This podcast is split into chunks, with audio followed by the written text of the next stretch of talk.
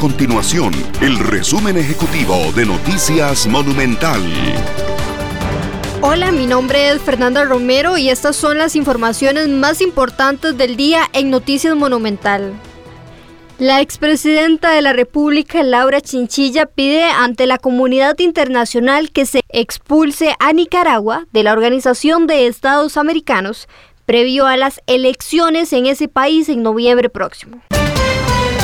El jefe de fracción del partido Unidad Social Cristiana, Pablo Heriberto Abarca, denunció que la deuda que mantiene la Fábrica Nacional de Licores Fanal con el Estado imposibilita un eventual cierre del Consejo Nacional de la Producción. Estas y otras informaciones usted las puede encontrar en nuestro sitio web www.monumental.co.cr. Nuestro compromiso es mantener a Costa Rica informada. Esto fue el resumen ejecutivo de Noticias Monumental.